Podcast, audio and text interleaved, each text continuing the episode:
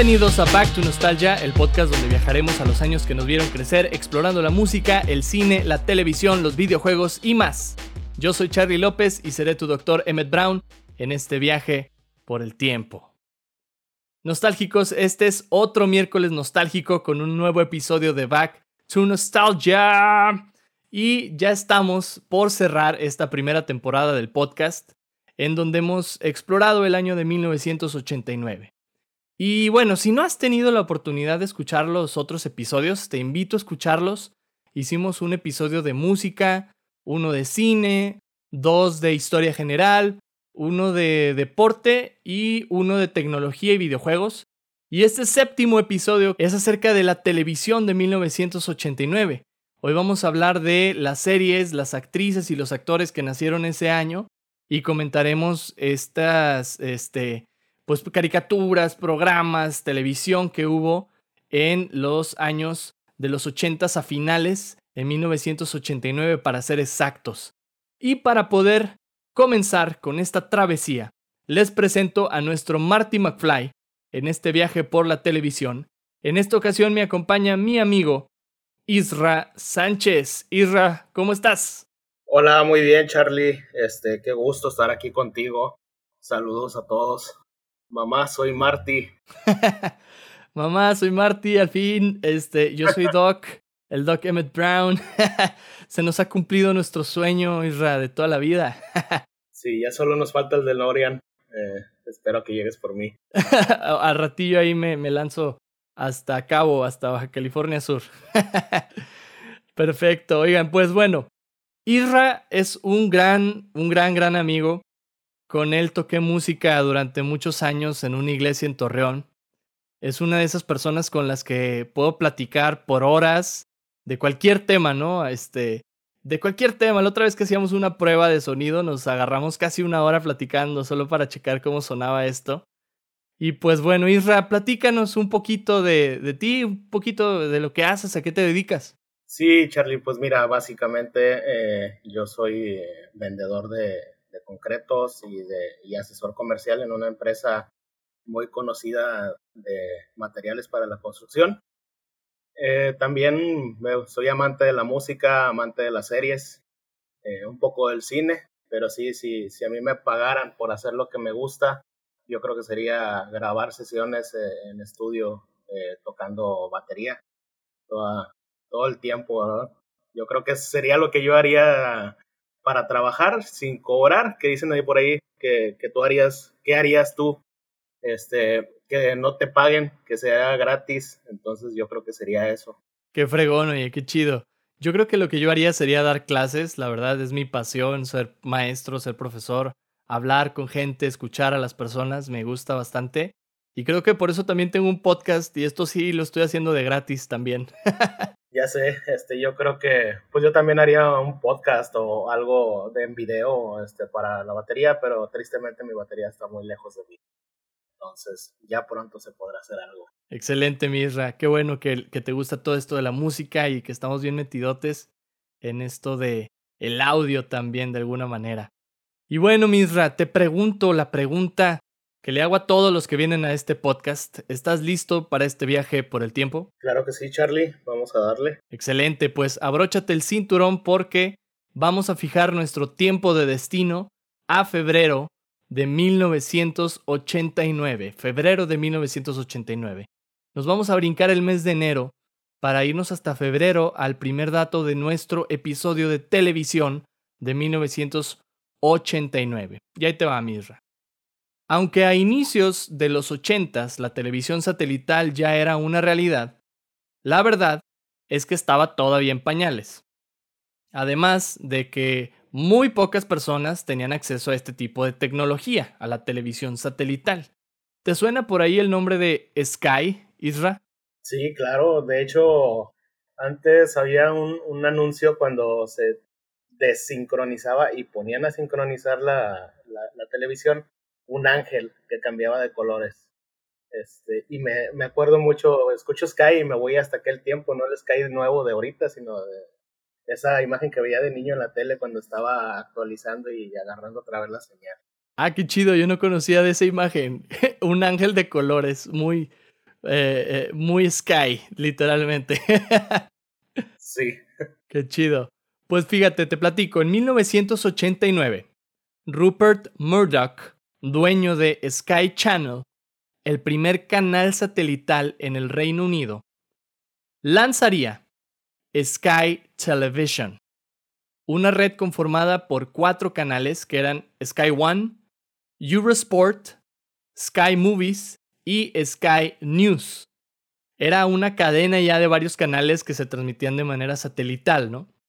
Sin embargo, Sky Television no aguantaría mucho, ya que los altos costos de producción de sus programas, además de los gastos por el manejo del satélite y todo lo que implicaba hacer este tipo de televisión, dejaría a la empresa con pérdidas enormes, enormes, obligándoles a fusionarse con la competencia para poder sobrevivir. La competencia era conocida como la British Satellite Broadcasting. Y así es como crearon lo que ahora nosotros conocemos como Sky. El nombre completo es British Sky Broadcasting. A mí me tocó tener Sky. O sea, yo sí fue el niño de que, ah, esta es la novedad en México y mi papá lo consiguió y lo puso la antena famosa, ¿no? Pero este, por eso agregué el dato, ¿no? Porque me sorprende que esto del Sky eh, se remonta al 89, donde estaba apenas surgiendo toda esta idea de ya tener un, una televisión satelital como grande, ¿no? Isra, ¿tú qué servicios de televisión por cable o por satélite llegaste a tener en tu casa? Pues yo creo, eh, no, yo llegué a tener la gran competencia ya este, de los nuevos tiempos que fue Dish. Y pues lo, lo demás, televisión por cable normal. Órale, qué chido. ¿Crees que eh, esto de la televisión por cable, la televisión satelital, siga en pie ahora con la era del streaming? Ahorita ya todo lo vemos en Netflix, ya todo lo vemos en YouTube, en Internet. No sé si esto vaya a seguir sobreviviendo. ¿Tú qué opinas? Yo creo que todavía vemos algunos este, personajes nostálgicos que, que, pues la verdad tienen ganas de sentarse y prender la televisión y que te pongan algo que, que ver, ¿no? Por decir, este, yo puedo prender y, la tele y ver cualquier servicio de streaming, pero pues por decir, digamos, eh, no voy a ver eh, los comerciales y hay veces que yo sí soy gustoso de verlos. Es cierto, ¿sabes qué? Algo que me pasa a mí también es eso. A veces con esto del streaming, tengo tantas cosas que puedo elegir para ver que me tardo más en elegirlo que en verlo. O sea, al final es, es tanto contenido que, que no te da para dónde irte. Eh, eh, a mí me pasa lo mismo cuando, por ejemplo, voy al Oxxo a comprar papitas. o sea, es de que, ¿cuáles agarro? Es que hay tantas, las de quesito, las de queso con chilito. Ah, no sé cuáles agarro. y me pasa igual con la televisión, ¿no? Entonces, si de repente se extraña nada más prenderle y lo que haya, ahí poner, quedarte viéndolo, ¿no? Sí, la verdad es que sí, sí, yo estuve a punto de contratar cable eh, y mi esposa me dijo, no, ¿sabes qué? Mejor así nada más. Y es que ella sí es más de buscar algo, una serie, capítulo tras capítulo tras capítulo, y yo no, o sea, yo necesito que me den un descanso, ver si se me antoja algo, comprarlo en la televisión, que antes así yo creo por eso gastaba demasiado compraba puras cosas online.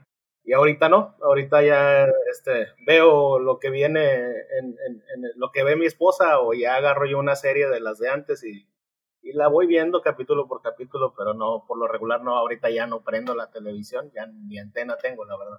Órale. Yo tampoco tengo nada de eso de, del servicio de, de cable o de, de televisión por paga.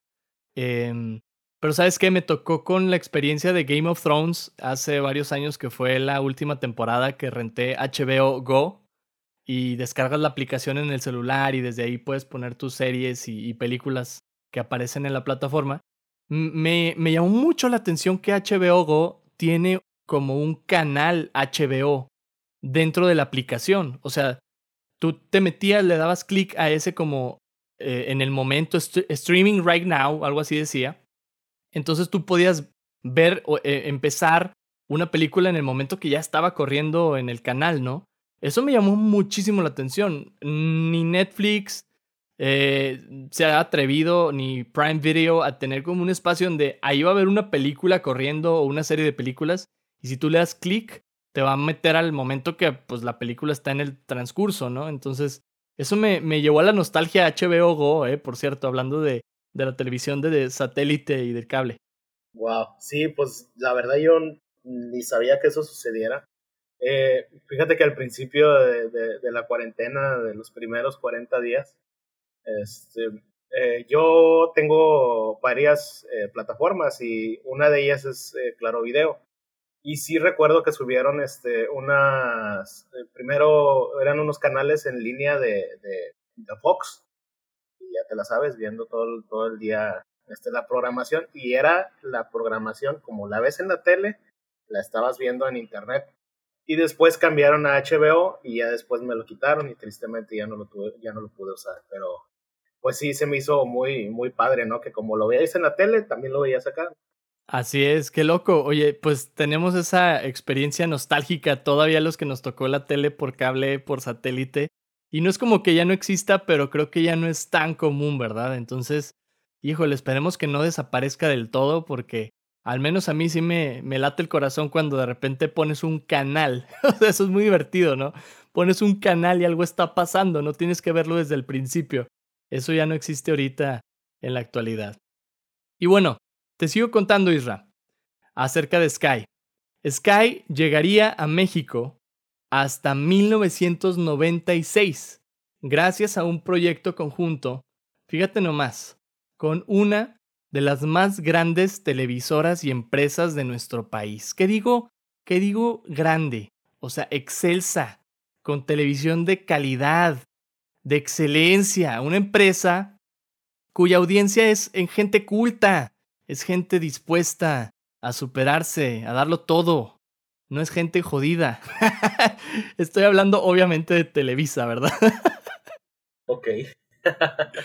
Ay, no. O sea, junto con Televisa, Sky y otros este, por ahí que se metieron a, a esta idea, se sumaron para traer a Sky a México y fue hasta el 96 que pudimos por ahí tener canales como Nickelodeon, Cartoon Network, Golden Choice, entre otros, ¿verdad?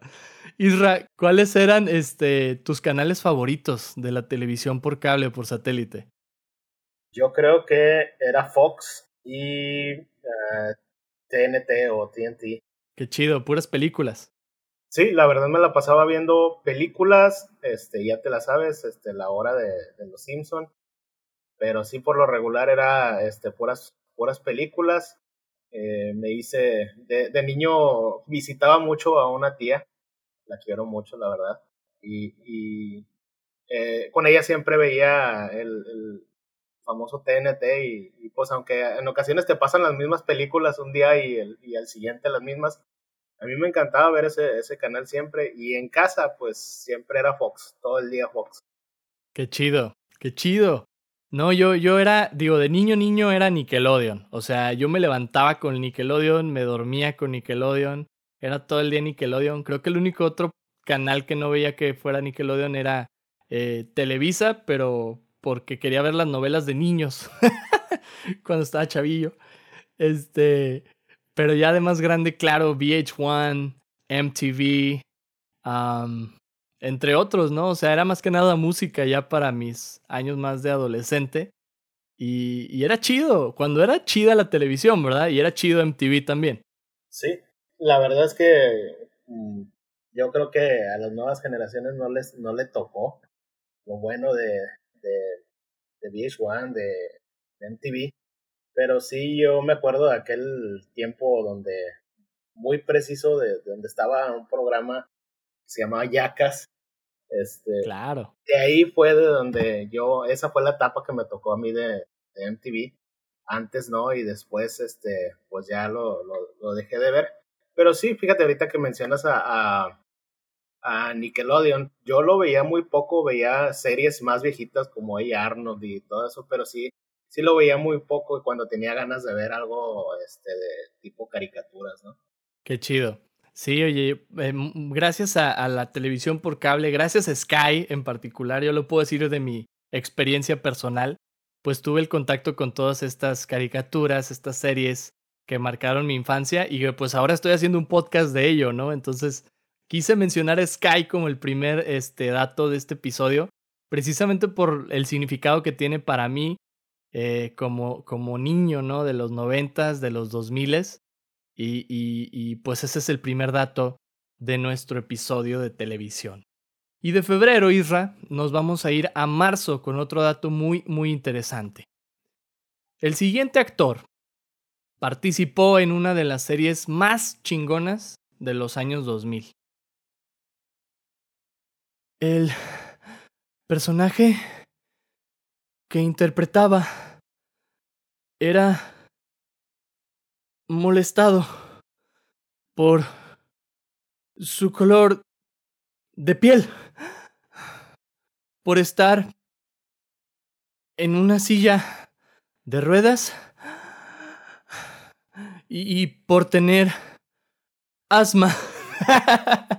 Pero después conocería a un chico de la escuela llamado Malcolm. Malcolm y se convertiría en su mejor amigo. Estoy hablando de Stevie, de la serie de Malcolm, el de medio. Y fíjate, el, el nombre del actor de Stevie, él se llama Craig Lamar Taylor. Y se convertiría en el mejor amigo de Malcolm en la serie de el año 2000, Malcolm el de en medio. Este Craig Lamar Taylor nacería el 19 de marzo de 1989 en San Bernardino, California. Su primera aparición en televisión sería en la serie ER a la edad de 5 años en una escena junto a George Clooney. Qué envidia, ¿verdad? A los 5 años y ya con George Clooney. No manches.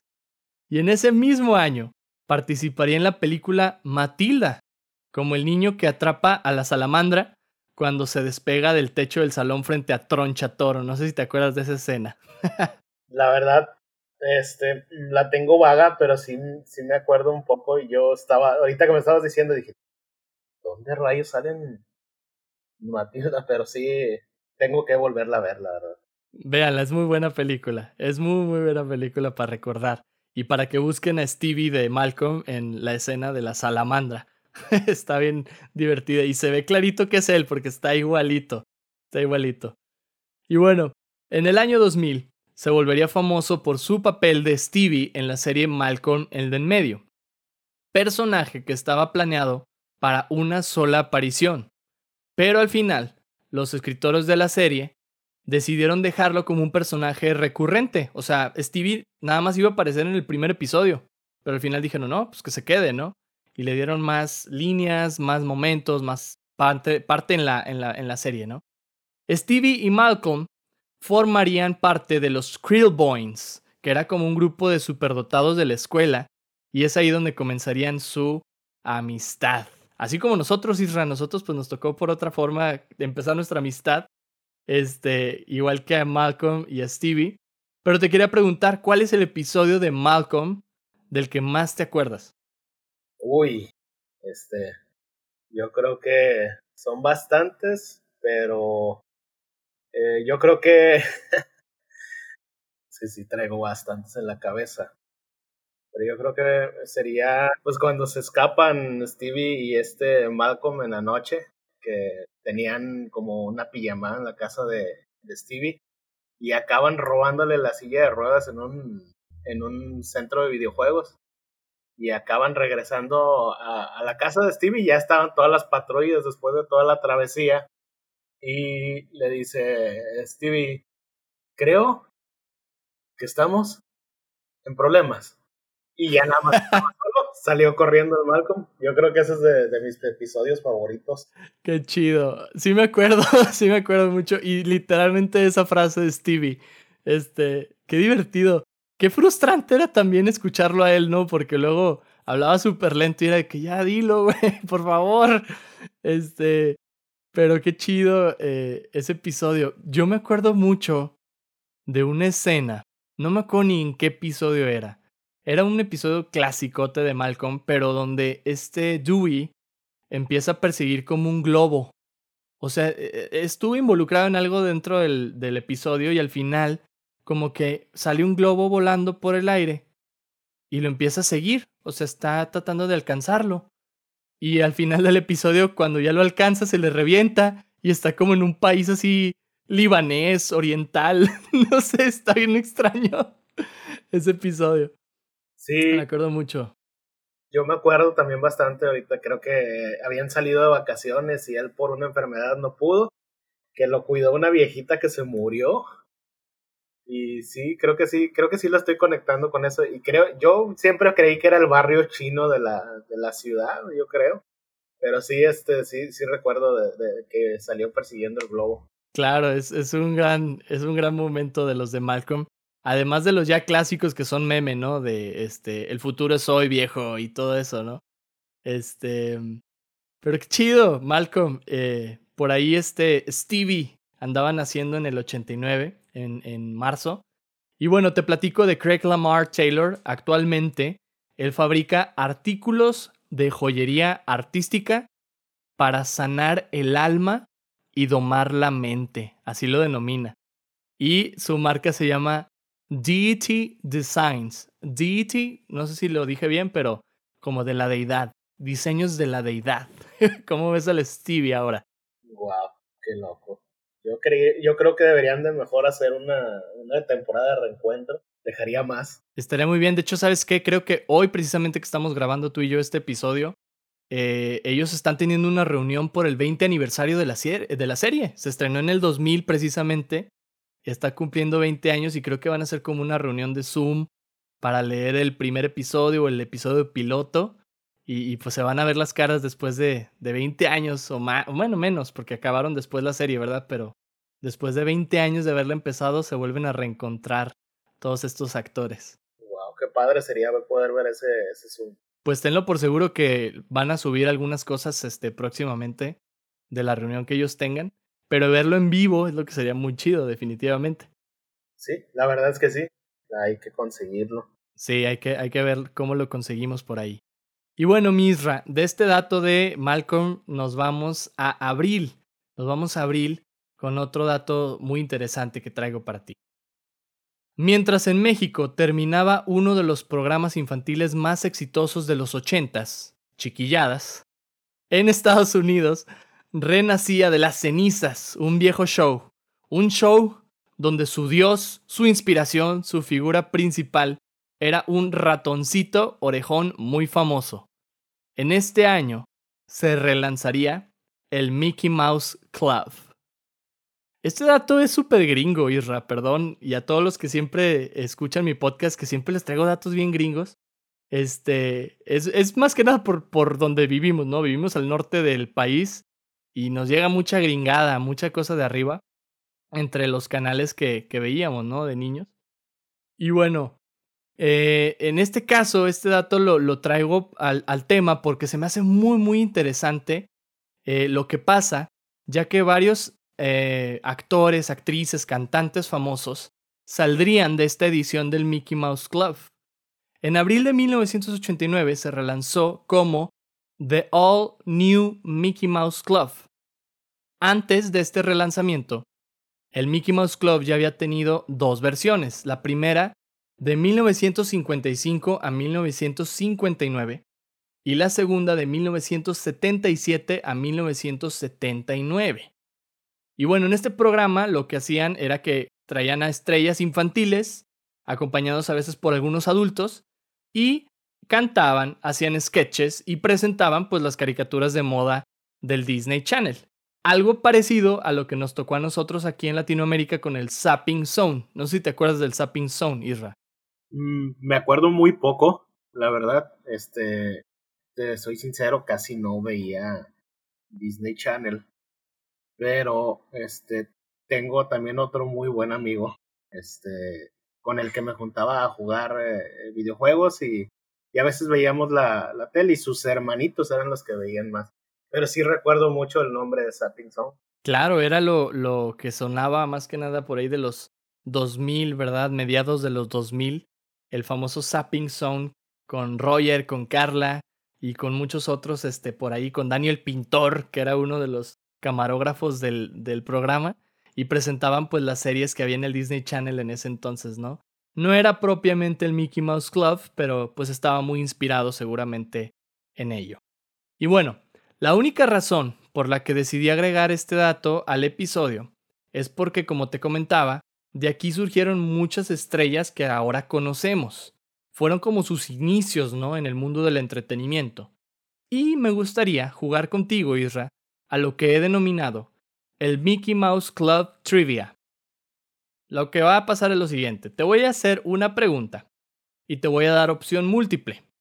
La idea es ir conociendo que Musketeers, bueno, en realidad se dice Mouseketeers, como de eh, ratón. Así le llamaban a los niños que participaban en el, en el show del Mickey Mouse Club, los Mouseketeers, los mosqueteros, pero de ratón. Este, para ir sabiendo quiénes son, ¿sale? Te voy a ir dando la pregunta y opción múltiple y tú me dices cuál crees que sea la respuesta correcta. ¿Estás listo? Excelente, adelante. Véngase, pues va la primera pregunta. ¿Cuáles dos miembros de la banda NSYNC tuvieron su comienzo en el Mickey Mouse Club? Inciso A, Nick Carter y Justin Timberlake. Inciso B, JC Chases y Justin Timberlake. Inciso C, Kalimba y Justin Timberlake. O inciso D, Alex Intec y Justin Timberlake. Uy, qué difícil. A ver, pues vámonos con la A. La A, Nick Carter y Justin Timberlake. Eh, incorrecto, Misra. Es el inciso B, que era JC Chases y Justin Timberlake. Creo que quedó muy claro que Justin Timberlake empezó en el Mickey Mouse Club, ¿no? pues yo, yo juraba que era la opción A porque son como que los más simpáticos de todos los, toda la banda, según yo, ¿verdad? Este, las mujeres tendrán otros, otras opiniones, pero sí, chale. Sí, nada más una situación que Nick Carter era de los Backstreet Boys. Entonces ahí estaba mi catch para que cayeras. Eh, pero Nick Carter eh, creo que sí audicionó para el Mickey Mouse Club, pero al final no quedó porque se fueron a hacer esto de los Backstreet Boys. Eran Backstreet Boys y NSYNC, ¿no? Los boy bands de los noventas. Estaba seguro que no era Kalimba, pero... la regué. Definitivamente, no era Kalimba. Ahí te va la siguiente pregunta. ¿Cuáles de las siguientes cantantes sí comenzaron su carrera musical en el Mickey Mouse Club? Aquí te voy a dar cuatro opciones y dos de ellas son correctas. Inciso A, Cristina Aguilera. Inciso B, Beyoncé. Inciso C, Britney Spears. Inciso D, Lucerito. A ver, yo creo que sería vámonos con Cristina Aguilera y, yo creo que Britney. A ver si no la.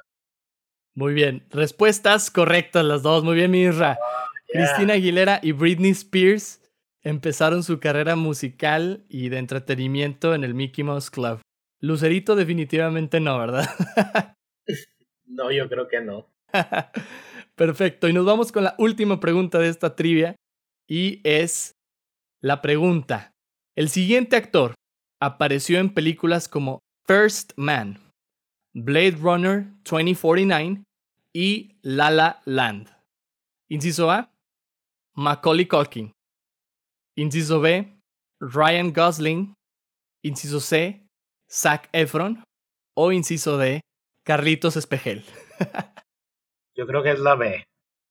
La B, inciso B, Ryan Gosling, correcto. Ryan Gosling empezó su carrera también en el Mickey Mouse Club, como la ves. Entonces por ahí hay varios famosillos que, que empezaron su carrera en este show para niños que inició o reinició en 1989. Isra, ¿te acuerdas de la mamá de August Rush en la película August Rush? La actriz. Claro, que sí. Muy bien, si tienes la figura de ella eh, en tu cabeza, pues te platico. La actriz Carrie Russell, que es la persona que interpreta a esta mujer en la película, también tendría su comienzo en el Mickey Mouse Club de 1989. Isra, ahí te va esta pregunta, está bien interesante. Si tú pudieras volver niño a cualquier artista y armar tu propio grupito del Mickey Mouse Club, ¿a quiénes pondrías en ese show? Wow. Me pusiste a pensar yo creo, eh, artistas de este tiempo o, de, de, cualquier tiempo. De cualquier tiempo, tú has, has volar tu imaginación. Oh, yo creo que sería Carrie Fisher, nuestra amada princesa, a Michael J. Fox y a quien más, uno último, yo creo que tomaría a... Híjole, no, yo creo que ahí me quedé. Este, ah pues no, yo creo esos dos. Órale, con esos, con esos la armamos por lo pronto. Yo creo que con ellos se arma, ¿eh? O sea, súper buenos en lo que hacen como actores y yo creo que, me imagino, de niños también tenían esa gracia. De hecho, los dos empezaron desde muy chiquitos a hacer eh, cine, hacer teatro, ¿no? Tanto Michael J. Fox como Carrie Fisher, que, ah, pues se le extraña mucho a Carrie, ¿verdad? Con, con esto de Star Wars. Sí, claro, la nostalgia cada que veo una playera, cada que veo este alguna de las películas, eh, sí, la verdad sí se extraña bastante. Sí, definitivo. Yo no sé a quiénes pondría, fíjate, también me vienen a la mente muchos este, artistas estadounidenses, pero tratando de irme acá a lo mexicano, híjole, oye, yo agarraría al Alan Thatcher. ¿Te acuerdas de Alan Thatcher, güey? Órale. Pues yo creo que yo agarraría a Kalimba, ¿no? de pasada, pues, Kalimbita un calimbita con el Alan Tashercito y agárrate a Andrea Legarretita y ya se arma el Mickey Mouse Club Mexa. ya sé. Ay, no, qué risa. Qué risa. Pues eso fue el Mickey Mouse Club para todos ustedes. Isra, muchas gracias por participar en esta trivia. Y nos vamos a otro dato del mismo mes de abril, fíjate. Y para este dato siguiente, yo quiero leer un bello poema, ¿sale? si me lo permiten. El cielo resplandece a mi alrededor. Alrededor. Al volar, destellos brillan en las nubes sin fin. Con libertad puedes cruzar hoy el cielo azul, el cielo azul. La verdad huye a un golpe de pronto en ti. Como si un volcán hiciera una erupción. Derrite un gran glaciar. Podrás ver de cerca un gran dragón.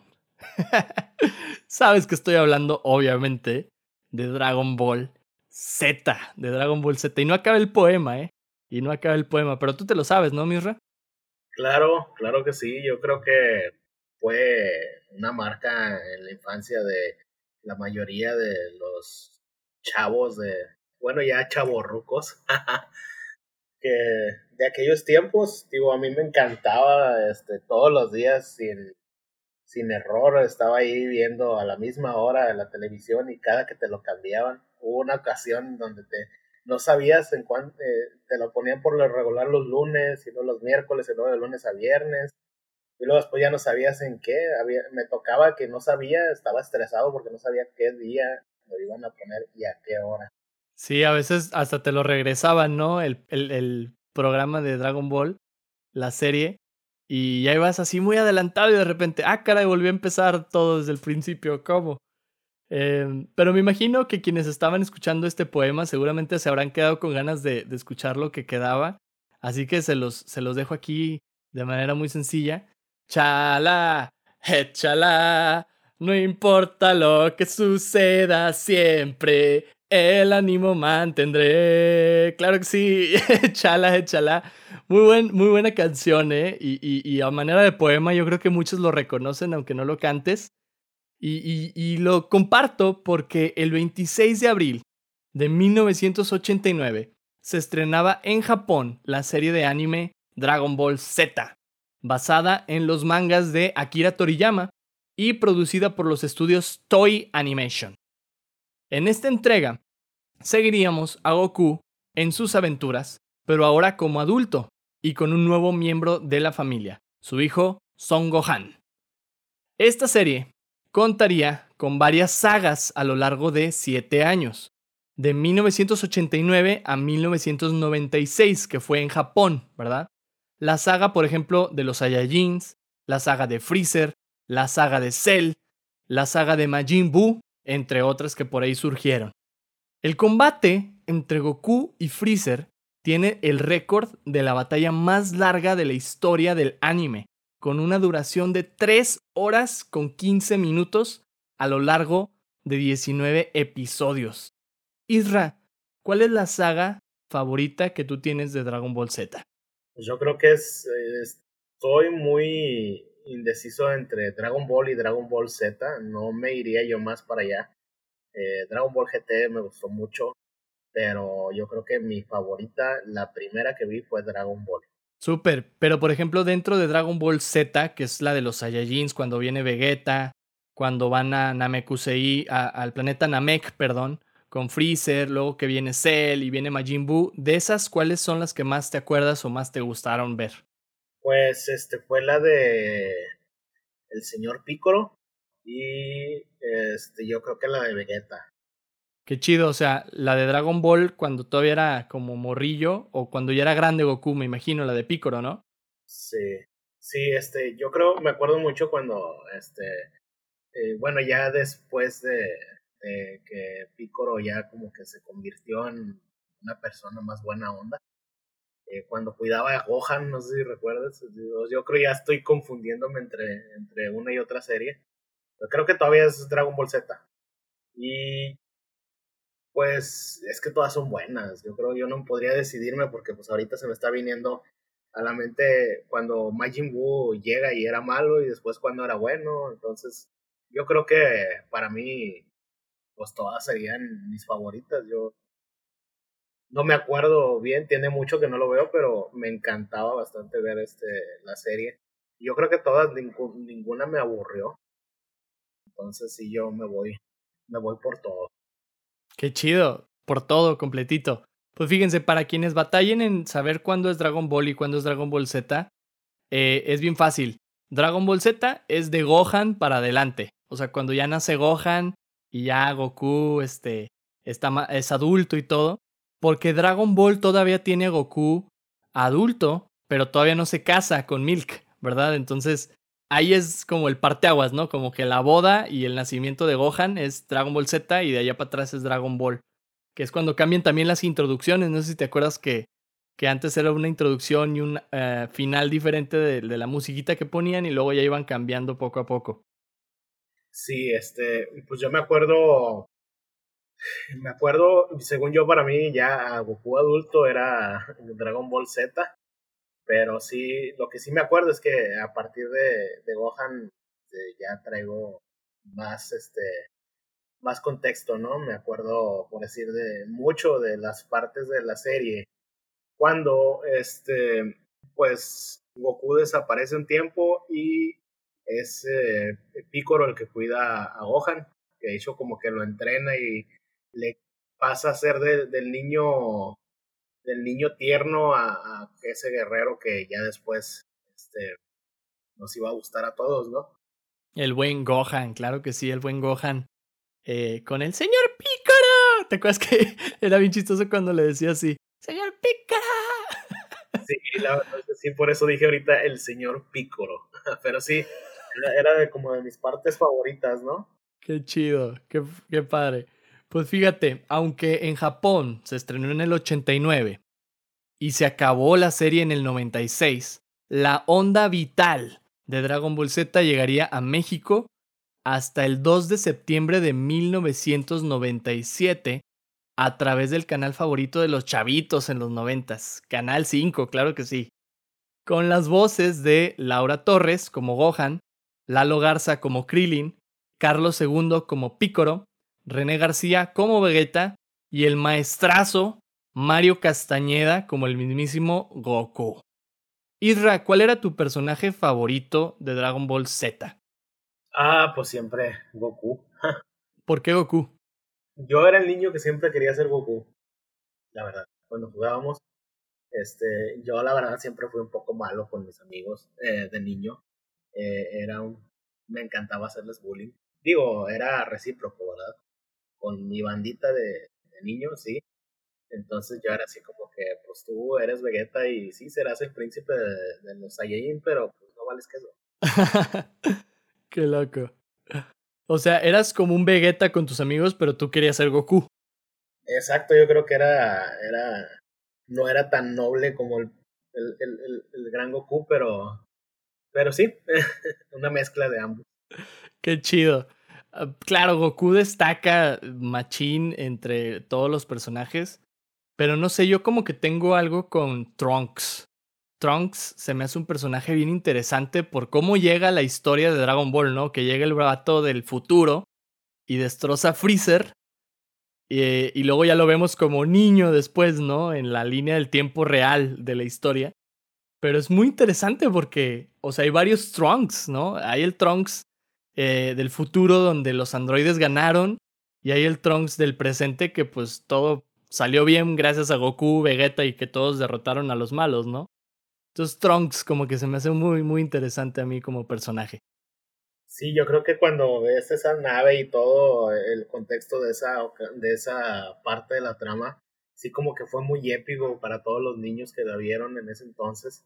Güey, y los que, los que lo siguen viendo, ¿verdad?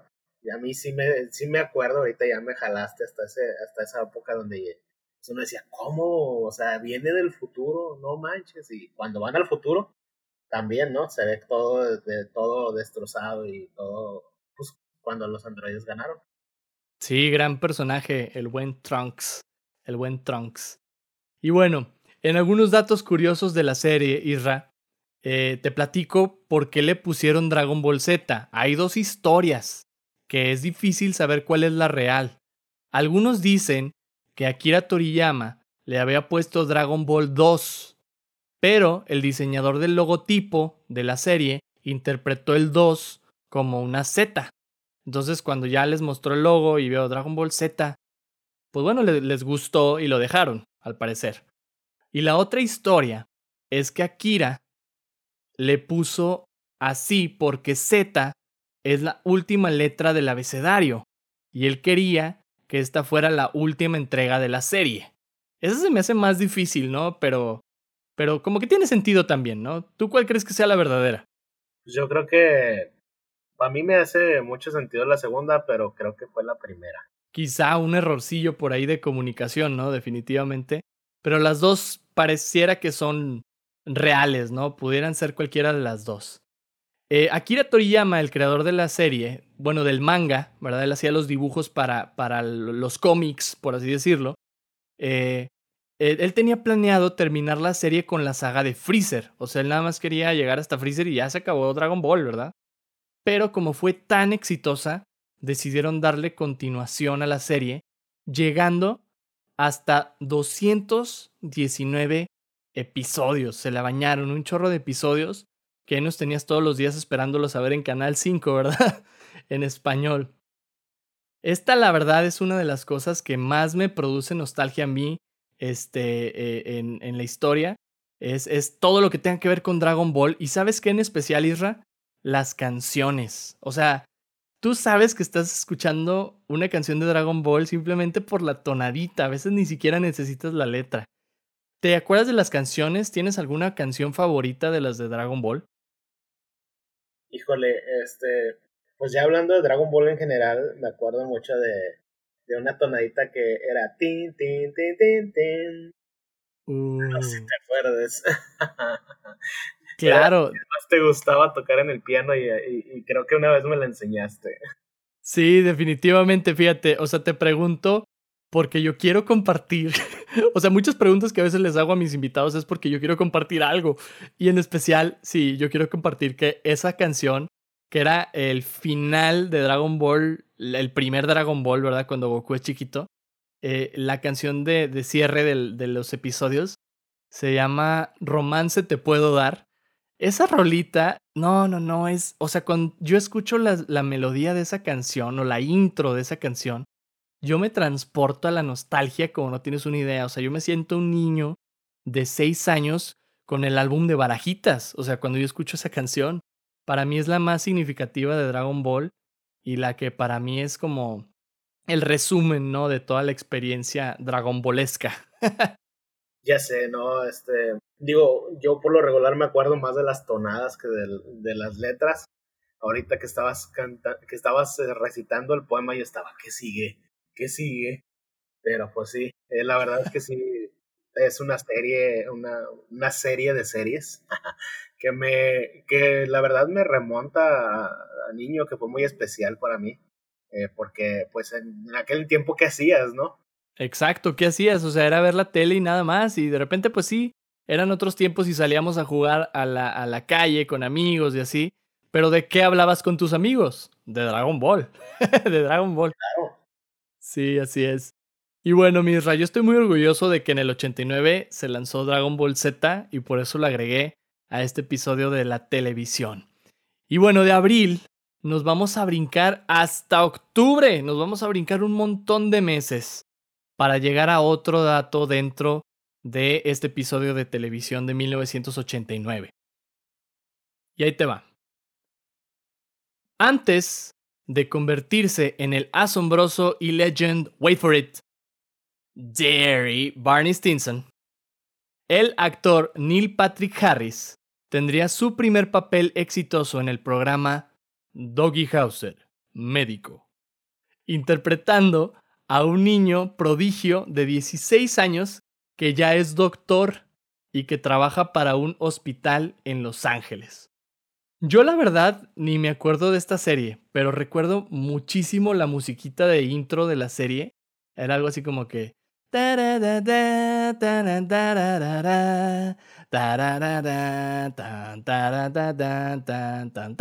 Algo así. Y me acuerdo mucho que la pasaban en Azteca 7 por las tardes. Doggy Hauser, médico. La idea de la serie era presentar a un niño genio que estaba enfrentándose no solo a las tareas de su profesión como doctor, como médico, sino también a la pubertad. Una combinación muy estresante, me imagino, para cualquiera. ¿Tú llegaste a ver esta serie o a conocer de la existencia de esta serie, Isra? La verdad no. Hasta ahorita estoy estoy eh, checando en mi archivo en mi cabeza, pero no no la recuerdo. Igual ya la tengo de tarea para, para buscarla. Súper. Fíjate, yo la agrego porque eh, al descubrir el dato me, me llamó la atención, porque claro, soy súper fan ahora de Neil Patrick Harris, especialmente por su papel de Barney en How I Met Your Mother. Entonces, e, e, es bien chistoso ver cómo este hombre al que admiramos mucho por este otro papel empezó su carrera como actor en una serie de 1989, ¿no? Em, y fíjate, el término Doggy Hauser, así se llamaba el personaje de, de Neil Patrick Harris, se volvería sinónimo de niño genio o niño prodigio en Estados Unidos. Es decir, si alguien era muy bueno haciendo algo, le decían, ah, es que es el Doggy Hauser de las matemáticas, o es el Doggy Hauser del ajedrez. ¿Tú qué eras bueno haciendo de morrillo, Isra? aparte de descomponer cosas, componiéndolas, uh, era bueno para la computadora, la verdad, este, todo lo que fuera videojuegos, este, yo por lo regular casi no tenía consolas, pero las consolas casi siempre yo las emulaba en las computadoras, en la computadora que, que tenía. Uh, ya de, desde la primaria ya desarmaba la computadora y la volvía a armar. En algunas cosas, ¿verdad? Obviamente no, no al 100%, pero eh, en la música eh, fui bueno para la batería, nunca fui bueno para guitarra, nunca fui bueno para el piano, pero ya daba mis, mis, mis ¿cómo se llama? Mis golpes con los lápices en, en, la, en la banca de la escuela. Súper. Pues podríamos decir entonces que eras como el Doggy Hauser de la batería o el Doggy Hauser de la computación o de los videojuegos, ¿no? El término aplica para cualquier cosa, ¿no? Si eras muy bueno de niño haciéndolo, eras el doggy houser de eso. Eso se utilizaba más en Estados Unidos, ¿verdad? Donde la serie pues fue muy muy famosa. Y bueno, cada episodio terminaba con Doggy Hauser, o sea, Neil Patrick Harris, escribiendo en su computadora a manera de diario o como en un blog, ¿verdad? Eh, lo que era como su aprendizaje del día o del episodio. O sea, al final salía Neil Patrick Harris escribiendo de que la cosa que aprendí el día de hoy es que no siempre se puede ganar en la vida, ¿no? Y, era puro texto, o sea, no lo leía. Y, la cámara nada más iba siguiendo como el, eh, las letras que él iba escribiendo en la pantalla de su computadora. Y una computadora así, pues obviamente ochenterota, noventerota, ¿no? De que la pantalla azul y las letras verdes o como blancas, ese tipo de computadora. Y me, me dio mucha risa porque precisamente ayer, fíjate, eh, vi el episodio donde Barney Stinson en How I Met Your Mother hace homenaje a esa, a esa escena de cierre de Doggy Hauser. Sale él escribiendo algo en una computadora a manera de blog. Este, y pues está con una chica en su departamento, ¿no? Este, How I Met Your Mother, muy buena otra serie donde aparece este Neil Patrick Harris. ¿Tú llegaste a ver How I Met Your Mother, Isra? ¿Algún momento favorito de la serie, algo que te acuerdes de ella? Claro, todos los, creo que son 10, 11 años de serie. Toda la, la vi ya dos veces. Yo creo que, híjole, eh, de mis momentos favoritos, o que me acuerde más, este, cuando dejan a Ted en el altar. Ah, ¿cuál es otro? Cuando cuando se va esta, cuando cortan esta, se me el nombre, Marshall y, y Lily, también otro así como que muy épico. Yo creo que mm, otro así como que más, más, más fue el de eh, Ted Mosby, arquitecto. Yo creo que eso, esos son de acuerdo. Son muy buenos, son muy buenos todos. El de Ted Mosby, Architect, Sex Architect. este también lo acabo de ver hace poquito, precisamente. Ah, qué risa, oye, con estos brothers, en serio. Estoy viendo la serie, de hecho acabo de terminar la tercera temporada y me dio mucha risa porque mientras yo preparaba el episodio, me doy cuenta de este dato de Neil Patrick Harris, de Doggy Hauser, y luego de que pues lo veo después en, en esta serie y en muchas otras películas y otras eh, actuaciones que ha tenido él. Y, y qué chido eh, como hacer nostalgia de que este brother estaba empezando cuando yo apenas estaba naciendo, ¿no? Él ya tenía una carrera por delante como actor y uno apenas ahí gateando, ¿verdad? Ya sé, yo creo que sí, siempre que veo a, ese actor en, ya sea película o serie, siempre me, como que me, me da nostalgia de, de How I Met Your Mother, pero sí, pues ya, ya que dices tú, tú estabas naciendo y, y, él ya estaba por ahí, pues sí, ya, ya me traes otra, otra, otra fuente que pensar de él. Sí, oye, y ya llegaremos a, a los episodios cuando hablemos de How I Met Your Mother específicamente que seguramente se andaba estrenando por allá a mediados de los 2000. Y, y no, ahí sí yo creo que hasta nos aventamos un especial, ¿eh? De puro How I Met Your Mother en Back to Nostalgia para, para que aprovechemos bien la platicada. Sale, y yo creo que fue, yo creo que es la, no tanto, ahí sí no sería tanto de los 80s o 89, yo creo que ese es no, de, de la raza de la, de la vida noventera, ¿no? A pesar de que yo creo ya salió a partir de los 2000, pero es eh, la, la, nostalgia noventera de, de, de, las personas que pues, ya estaban en, en los 30 en ese entonces. Sí, los que nacimos en los 80s, 90s, nos tocó verla ya de grandes la serie, entonces la pudimos disfrutar más, ¿no? Y quizás sí pasa siempre, ¿eh? O sea, nace una generación y le toca ver las series que surgieron en la otra década y son las que les marcan, ¿no? De alguna manera. Pero aquí nos estamos echando el viaje hasta el 89 para ver, para rescatar, ¿no? Como todas esas experiencias que, que nos marcaron, aunque ni nos dimos cuenta, ¿verdad? Como esta serie de Doggy Hauser, que también, fíjate, tengo muchas ganas de ver solo por la curiosidad. Estaba investigando que hay cuatro temporadas nada más, pero se ve la evolución de Patrick Harris como, como actor, ¿eh? Y, y, y también en estatura y en todo, ¿no? Él tenía seguramente como unos 16, 17 años cuando estaba empezando ya la serie, em, pero sí te remonta a, a cosas que te han marcado a ti, pero que todavía van más allá, ¿verdad? Que puedes ir más atrás a, a investigar de dónde vienen esas personas.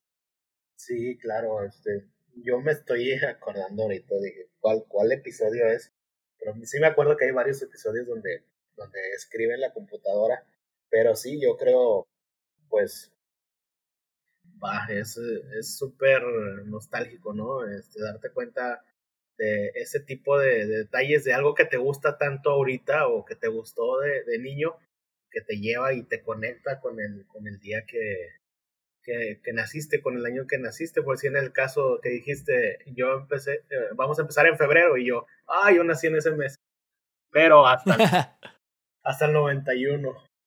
Hasta varios años después. Así es, pues mira, lo, lo vamos a explorar en su momento el 91, ya llegaremos a él. Y claro que vas a estar súper invitado aquí, Misra, para poder platicar de ese año en particular. Claro, con todo gusto. Me encantaría, la verdad. Excelente, mi Isra. Y vámonos entonces al último dato de este episodio. Nos vamos a brincar el mes de noviembre para irnos hasta diciembre y platicarte de este último dato que estoy segurísimo por lo que estoy escuchando de ti y por lo que te conozco, que te va a encantar. Llegamos al último dato de este episodio de Back to Nostalgia y quiero platicarte de una serie animada que lleva años en la televisión. Con 31 temporadas, 684 episodios y un montón de seguidores a lo largo de todo el mundo, se ha ganado el título de la sitcom estadounidense más larga en duración y con su temporada 32 en camino, no creo que ese título lo vaya a perder pronto, ¿eh? Estoy hablando de la familia más amada de la televisión, conformada por Homero, March, Bart, Lisa y Maggie Simpson. Este año se estrenaría la serie los Simpsons. Los Simpsons. Me da mucha risa porque lo repetían. o sea, en, en, la, en, la, en la intro. Ya me puse amarillo. ya todos amarillos en este momento. Pero ya, ya sé por qué lo repetían en la intro de la, de la serie. Porque decía The Simpsons. Lo decía en inglés. Pero oye, The, los. Pues como que todos saben qué es eso, ¿no? Obviamente. Ya sé, pero yo creo que para aquellos eh, tiempos, casi siempre cuando salía el nombre de la serie, siempre lo repetía una voz, ya sea en español o en el idioma que estaba. Porque yo sí recuerdo que estaba empezando este, algo y luego decía Dawson's Creek o Los Simpson o tal. Pero ya con esa voz característica de, del presentador de, ese, de esos tiempos, ¿no? Sí, del, del doblaje mexicano latino, ¿no? De, eh, Dragon Ball Z. Tú sabes. ya sé. Ay, Dios mío. Pues bueno, te platico. Los Simpsons originalmente fue lanzada como un corto animado o varios cortos animados para el Tracy Ullman Show de 1987. Era un show de variedad y de comedia estadounidense que había en ese tiempo y dentro de las secciones del show, de repente ponían cortos animados y por ahí fueron como los primeros pasitos de los Simpsons en la televisión.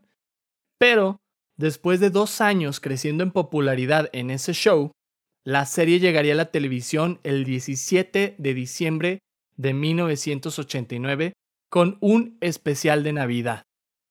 Sería el primer episodio completo de Los Simpsons de media hora. Isra, ¿De qué episodio de Los Simpsons te acuerdas más? Uy. Ah, pues yo creo que. Ah, ya. Cuando Homero le, le grita Milhouse desde, desde no sé dónde, desde la casa, creo. Milhouse. Este, no, es, no estaba ahí contigo, algo así. Este, la verdad es que me trato de acordar de uno y me, y me quiero acordar de otro así, pero sí, yo creo que pues uno así de los mejores es cuando estoy tratando de no acordarme de la película. Y digo, ¿ese, es de la película o no es de la película? Pero sí, yo creo mm, cuando Homero hace el bar en su cochera. Órale, es bueno, es buen episodio ese, sí, sí, sí, me acuerdo. Es que hay un montón, ¿eh? Hay un montón de episodios. Mira, a ver, vamos a hacer este juego rápido. Te digo uno, tú me dices otro cuando eh, Homero se vuelve inventor. No sé si te acuerdas de ese. Ah, creo que sí. No me acuerdo muy bien, pero sí. Otro eh, sería cuando Homero, yo creo, este es el bueno. me acordaba, me estaba acordando cuando empezamos la, la, la cuarentena, le estaba diciendo a Jessy, deberías de comprarme esta playera. Y, y es una playera que la, de la bata que usaba Homero cuando estaba en home office, no sé si recuerdes. Sí, claro. Ese es de mis favoritos. Este, y me, me, me, ¿cómo se llama? Pues ahorita me identifico, ¿no? Mi panza y yo creo me, me haría falta esa, esa bata. Para empezar. yo creo que a todos, ¿eh? A todos, ahorita con la cuarentena, a todos nos hace falta una, una batita de esas tipo Homero. Híjole, me acuerdo de un montón de episodios, me acuerdo de, de las famosas... Eh, regresó Alf, en forma de fichas cuando eh, vende su alma al diablo este Bart. Este, que, que, no, su alma como que se va vendiendo, ¿no? Entre todos sus eh, conocidos y la está tratando de recuperar. Este, ay, no, ¿qué otro? El diablo era Flanders, ¿no? Si no me equivoco. Sí, básicamente era, era Flanders. La figura del diablo este, era, era Flanders porque era el más santito. Qué loco. No, me acuerdo también, ¿sabes de cuál? Cuando el, al señor Burns lo ponen como en un tratamiento y de repente aparecen aliens en el bosque cercano a Springfield. Y era el señor Burns. espera, espera, espera. Les traigo paz. Les traigo amor. Claro, es clásico. Ese es un clásico, clásico de los Simpsons. Y bueno, les platico que la serie llegaría a México un año después, en el 1990, a través, fíjate, a través del Canal 5. Pero Televisa dejaría de transmitirla al considerarla una serie inadecuada para sus canales. ¿Cómo los ves a estos? No, Se perdieron de, de, algo bien chido, ¿eh? Se perdieron de un proyecto que, que a la fecha sigue. No, en TV Azteca sigue, eh, el, el canal 7 siguen saliendo. Tiene mucho que no veo el canal 7, pero la última vez que lo vi, este sí, yo vi Los Simpson ahí. Sí, todavía lo siguen transmitiendo, aunque muchos son pues ya episodios que han pasado. Pero fíjate, como Canal 5 no quiso el show, eh, lo que sería en ese momento Imevisión, era una televisora nacional que existía en ese entonces, conseguiría los derechos de la transmisión de la serie y luego en 1993 Imevisión se convertiría en lo que ahorita conocemos como TV Azteca.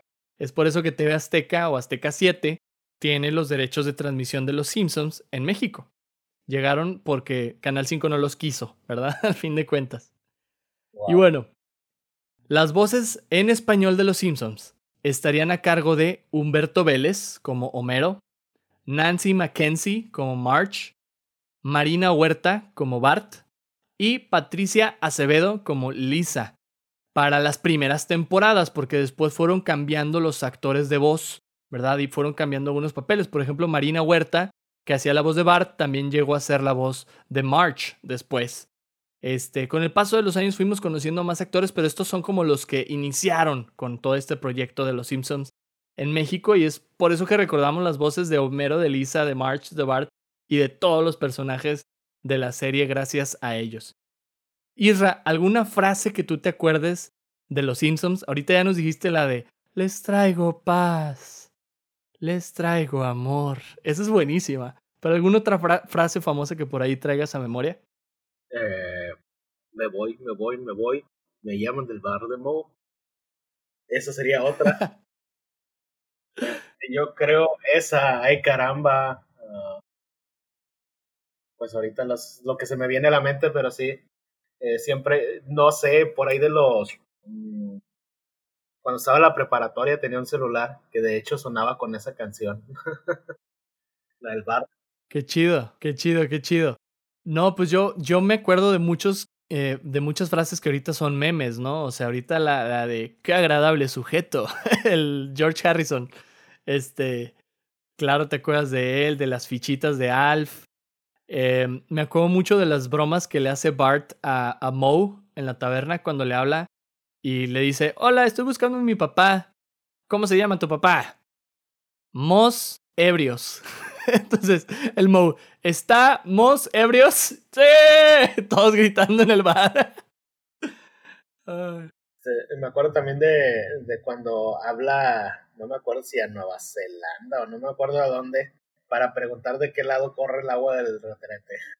Claro, Bart siempre haciendo travesuras. Creo que era Australia o Nueva Zelanda, ¿no? Sí, uno de esos dos, pero eh, que llamó y deja colgada la llamada, ¿no? Entonces les cae como una cuentotota de, de dinero, creo.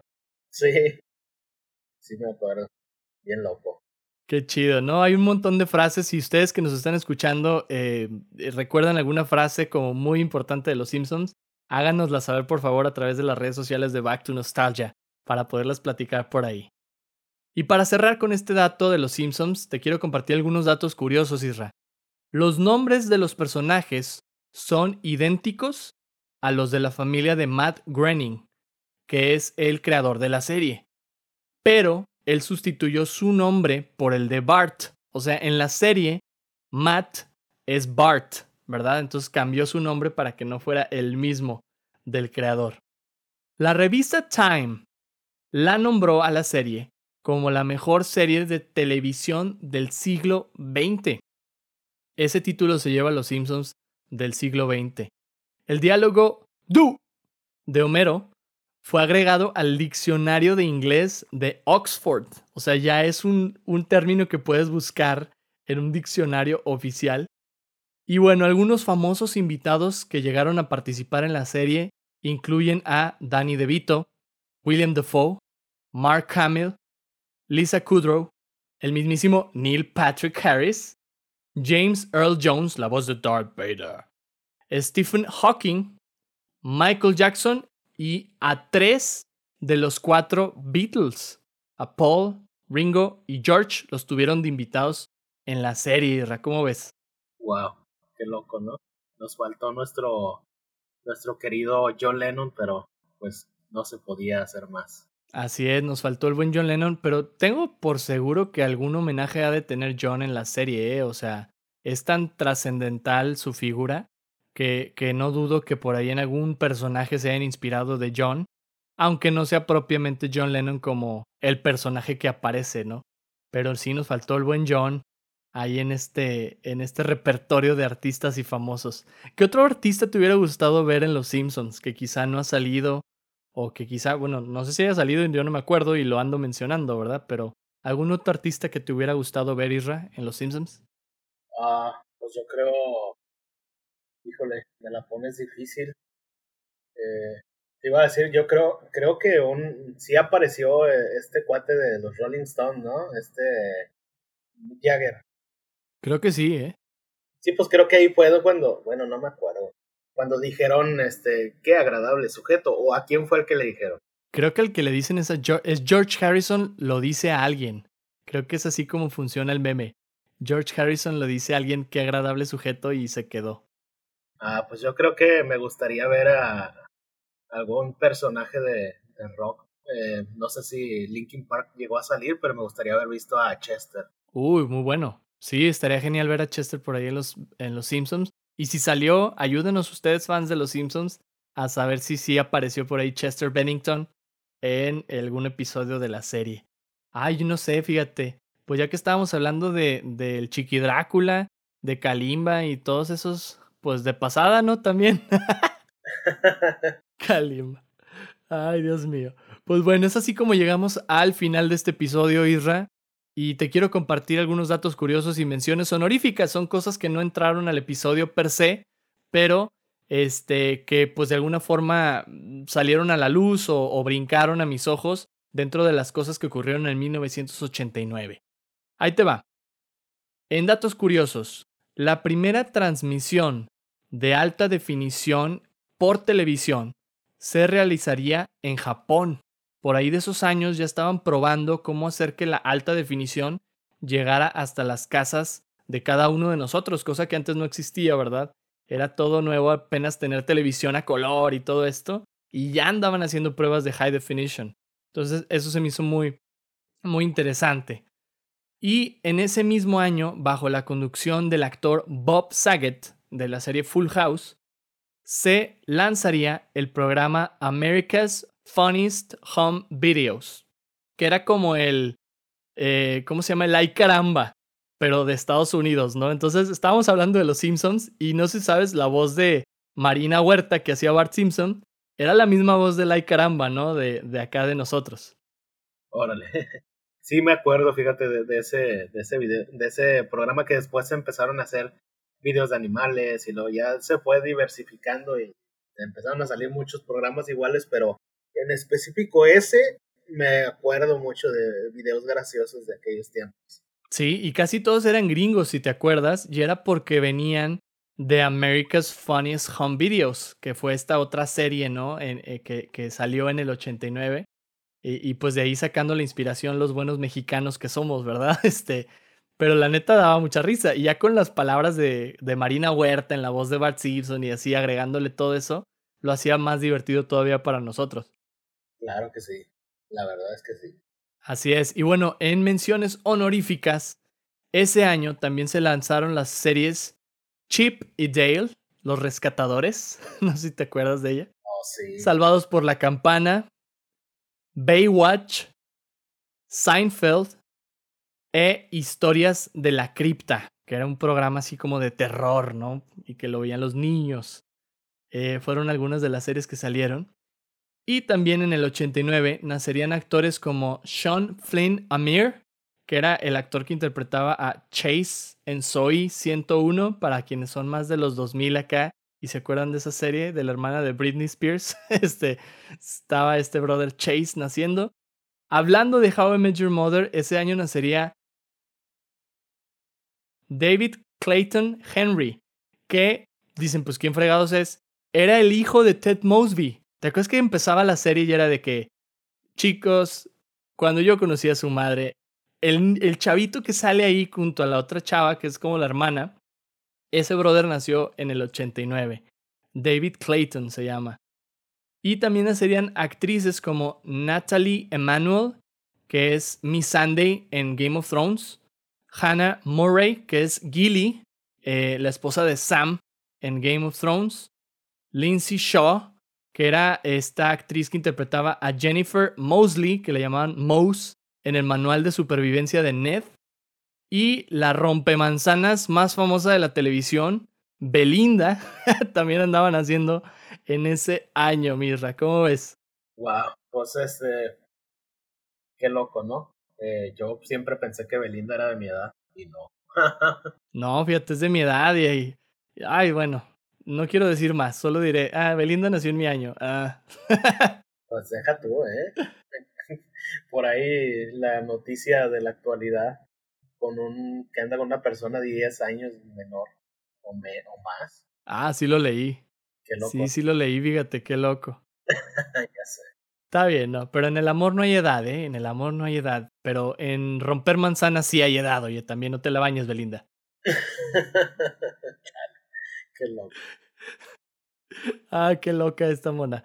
Pero bueno, llegamos hacia el final del episodio, Isra, y llegamos a la pregunta de la semana. ¿Sale? La pregunta de la semana te la queremos hacer a ti y se la queremos hacer a todas las personas que nos escuchan. Y es la siguiente. ¿De qué serie de televisión podrías ver un maratón sin aburrirte? Esa es la pregunta de la semana. Ah, pues yo creo que se pueden varias opciones. Claro que sí, adelante. Pues yo creo que la primera es Malcolm, Malcolm el de medio. Por eso me reía bastante en mi cabeza cuando empezaste con ella. Dice, oh, y la estoy viendo ahorita, de hecho. Y entonces me aviento, yo creo, unos 10, 15 capítulos por día, pero también la otra es Friends, una de mis favoritas de siempre. Y yo creo que mi tercera opción sería How I Met Your Mother. Muy buenas, muy buenas series todas, fíjate. De hecho, acabo de terminar hace algunos, eh, hace un mes más o menos, este, Friends, la, la vi completita otra vez. Desde que empezó la pandemia, haz de cuenta, la puse y la terminé hace poco. Y terminando Friends, empecé How I Met Your Mother. Pero entre Friends estaba viendo The Office. Y yo sería la serie que podría ver sin ningún problema un maratón de The Office de todo el día. No me aburriría para nada, ¿no? O sea, las aventuras de Michael Scott, de, de Jim, de, de, Pam, de Dwight, de todos estos personajes de The Office. No, yo con gusto me la chuto, ¿eh? En un día, dos, la serie. Necesito ver esa serie, la verdad es que nunca, nunca conecté. Yo, la mayoría de las series que veo, conecté con ellos precisamente en la televisión. Este, las veía, me, me gustaban y después ya en Netflix o en Amazon ya las, las buscaba. Pero sí, esa es una de las series que nunca vi en, vivo y directo. Mejor dicho, en transmisión, ¿verdad? Sí, y era también quizá porque no, no llegaba aquí a, a, México con por, por, los canales, ¿verdad? Era, era más un, programa más gringo que tenían las, las emisoras de allá. Y bueno, ya nos tocó, a mí me tocó ya en el streaming, ¿verdad? Recibirla en, en streaming. Y es así como la terminé de ver, en realidad. Pero es una muy buena serie, Irra. Te la recomiendo si quieres explorar algo nuevo en estos días de cuarentena, de pandemia. Échate The Office, échense The Office, pero véanla en inglés. En inglés es donde está la magia, ¿eh? Pónganle los subtítulos si quieren. Pero, ah, qué buena serie, es en serio, o sea, creo que ha trascendido más allá de, de, muchas otras series que he visto por el significado que tiene, ¿no? Este, además, todos los que ya estamos en, en edad laboral, de alguna otra forma hemos experimentado muchas de las cosas que ocurren en The Office y por eso como que se vuelve más significativa todavía, ¿no? Ya estoy esperando yo la, la, la serie que salga que se llame Home Office. A ver qué pasa. Oh, sería buenísima. Sería buenísima. Home Office. Un spin-off de, de The Office. Estaría con ganas, la neta. Estaría muy chido. Eso estaría muy loco. Súper. Sí. Hay que verla, la verdad. Hay que verla. Súper, sí, chéquense The Office para que la disfruten y ustedes también compártanos cuál es esa serie que podrían ver por horas en un maratón sin aburrirse los invitamos a compartirnos sus respuestas en nuestra cuenta de Instagram, arroba Back to Nostalgia Podcast, para pues conocer sus ideas y compartirlas con toda la comunidad. Mirra, ¿disfrutaste de este viaje televisivo por el tiempo? ¿Qué tal te pareció?